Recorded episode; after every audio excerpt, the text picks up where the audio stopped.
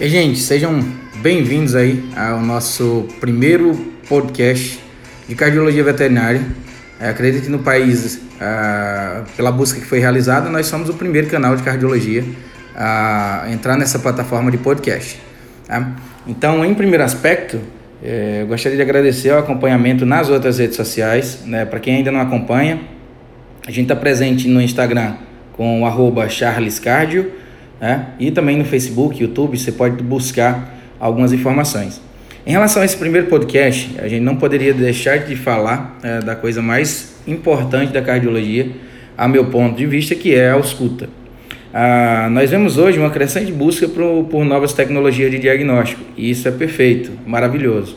Nós vemos a busca né, incessante é, por tecnologia de, de precocidade, também é perfeito. Ah, e entendo e participo né, com todo afinco aí, ah, sempre dentro, procurando dentro das pesquisas, dos papers, o que é que tem de inovação. Mas para que isso aconteça, eh, a gente não pode deixar para trás as coisas que são fundamentais. Existem fundamentos dentro da cardiologia e na cardiologia veterinária, até esse momento desse podcast, a ausculta é fundamental. Então vou exemplificar para vocês é, o quanto que se faz de importância e como que deveria ser feito aí nesse exame físico a ausculta como um parâmetro de importância. O primeiro ponto que a gente vai analisar é a importância dentro da nossa casuística. Nós temos doenças importantíssimas e eu posso garantir para vocês que 95% delas vocês conseguem observar alterações de auscultas que são bem simples de, de se auscultar, né? de se entender. Basta que se tenha um breve treinamento e que consiga fazer da maneira padrão, você consegue tirar essas informações. Então, desse ponto de vista, né, você já entende é, que se eu estou falando que você tem uma ferramenta que deve, totalmente dependente de você, uma ferramenta que é barata pelo benefício que ela existe, é, e eu digo para você que 95% das doenças você pode ter um sinal na ausculta que pode te ajudar bastante, daí você já nota a importância. Então, que sinal é esse que a gente vai observar? O sopro. Gente, o sopro é dentro da ausculta, dentro da cardiologia veterinária em pequenos animais, é o ponto, uh, seria o sinal mais importante para que a gente possa observar. E por quê? Vamos observar pelas principais enfermidades. Uh, hoje, na nossa rotina em cães, a doença valvar mitral crônica é a doença que mais afeta os nossos pacientes. Uh, por questão de casuística, por questão cultural, a gente hoje observa cães de pequeno porte, as pessoas já não têm mais casas espaçosas ou com, com grandes quintais, tá? ah, não tem, hoje a tendência maior é que haja aí uma verticalização. E nessa verticalização de moradias, a tendência é que os espaços sejam menores, então os cãezinhos de pequeno porte têm essa tendência. E fora que, né, por muitos anos os cães foram utilizados basicamente como cães de guarda, né, de vigília, e hoje a gente tem um, um, um cãozinho que se tornou assim como o gato também, que se tornou família. Então vive dentro de casa com todo o conforto possível.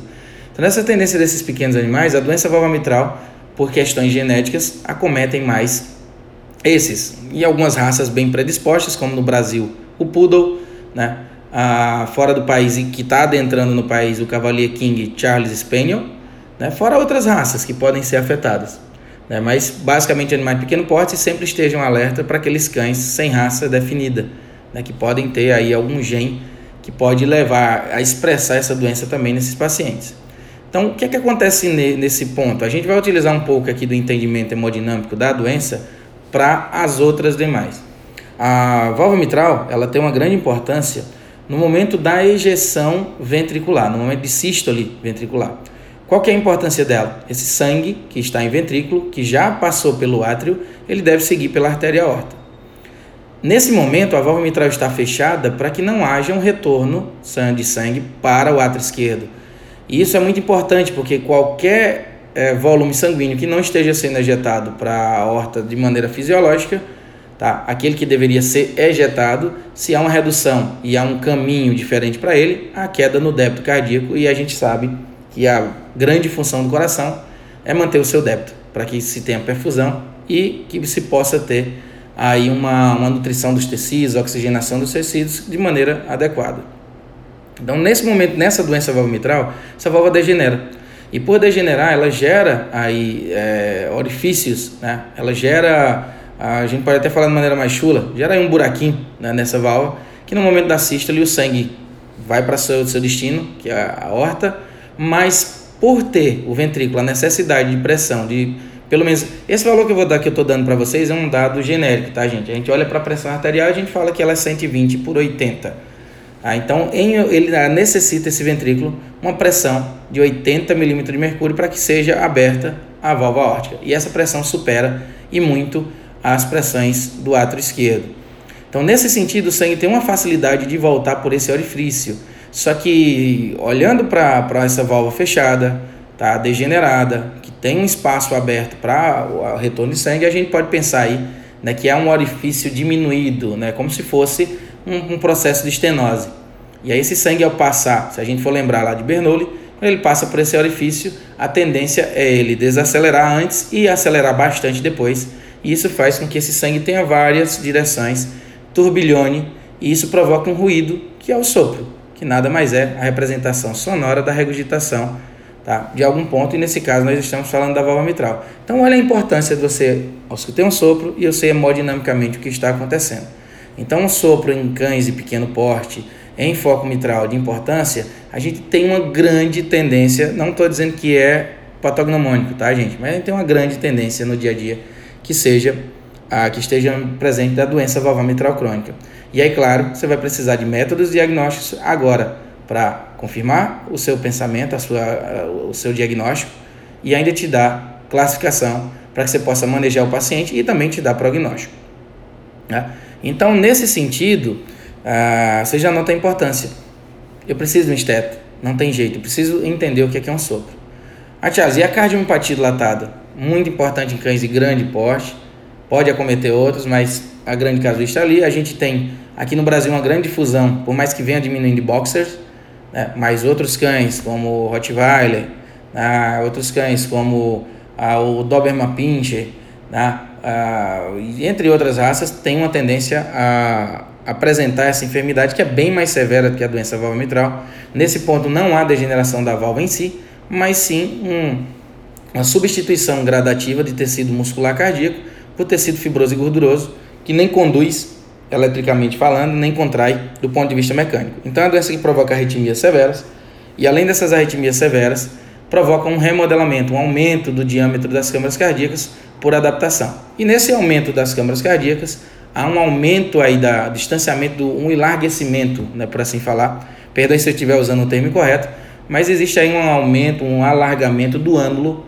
da, da inserção das válvulas mitral e da tricúspide. E isso faz com que, da mesma maneira, ah, o sangue que deveria ir para a aorta comece a voltar para o lado esquerdo numa menor intensidade do que a doença valvar mitral, porque nesse ponto, na doença valvar mitral, o músculo está saudável, na cardiopatia dilatada, não. É, mas existe o sopro, existe a regurgitação e é audível e é perceptível através disso. Segunda doença de importância. Em felinos, a cardiopatia hipertrófica é a doença mais importante. No início dela, ela pode passar uma fase ah, que a gente denota como cardiopatia hipertrófica oculta, né, que a ausculta de sopro não seja contemplada. Mas com a avançada da doença, por obstrução da via é, de saída, obstrução dinâmica da via de saída do ventrículo esquerdo, o movimento anterior da mitral, a tendência é que esse paciente avance a apresentar também regurgitação mitral e sopro. Então, olha lá, falei três doenças para vocês, e essas três doenças são, eu posso dizer para vocês, por questão pessoal de atendimento, de praticamente aí 10 anos de cardiologia, que são as três principais doenças que nos rodeiam. Então, para o clínico, ao escutar esses pacientes e identificar esse achado, é muito importante. Ah, vamos olhar para as doenças congênitas. As mais comuns, se a gente for olhar em cão, persistência do ducto arterioso, cursa com sopro tipo maquinaria.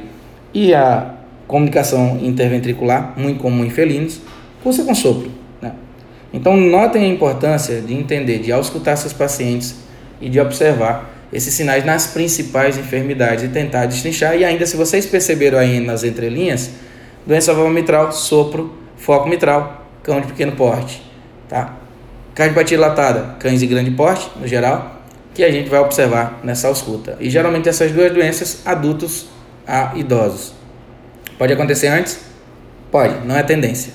PDA, animais jovens. Apesar de que alguns animais por conta da falta de ausculta de alguns clínicos, chegam a passar de 2, 3 anos de idade com persistência do ducto arterioso até apresentar sinais de insuficiência cardíaca congestiva esquerda e aí agora o clínico observar que havia uma doença e pode ser bem tarde para esse paciente. Né? Ou até nem chegar a ter essa chance e desenvolver shunt reverso e esse paciente ser impossibilitado inclusive de procedimentos cirúrgicos para correção dessa persistência. Cardiopatia hipertrófica, tendência de felinos, né? Então, a presença de sopro em felinos, a gente já fica esperto. Pode ter hipertrófica, pode ter restritiva, dilatada, não classificada, mas a hipertrófica é grande casuística e eu estou falando aqui para você que é clínico. Bem, então, nota-se a importância da ausculta. Ah, deixo bem claro que é necessário, é importante. Até hoje, na medicina veterinária, nós não vemos meios de substituição para esse fato. Então, para você que está ouvindo esse podcast, podcast agora, passe a usar seu esteto. Qual o esteto? Aquele que te faz bem, que você consegue auscultar bem, tá? que te deixa confortável na ausculta. E um ponto importante para a gente encerrar esse primeiro momento, falando um pouco sobre a ausculta, é que você deve aprender a auscultar todos os focos cardíacos, desde o foco mitral, pulmonar, aórtico, tricúspide. Segundo ponto que você deve dar um tempo para isso. Olha, são 95% aí da, da nossa casuística que a gente consegue observar através da ausculta.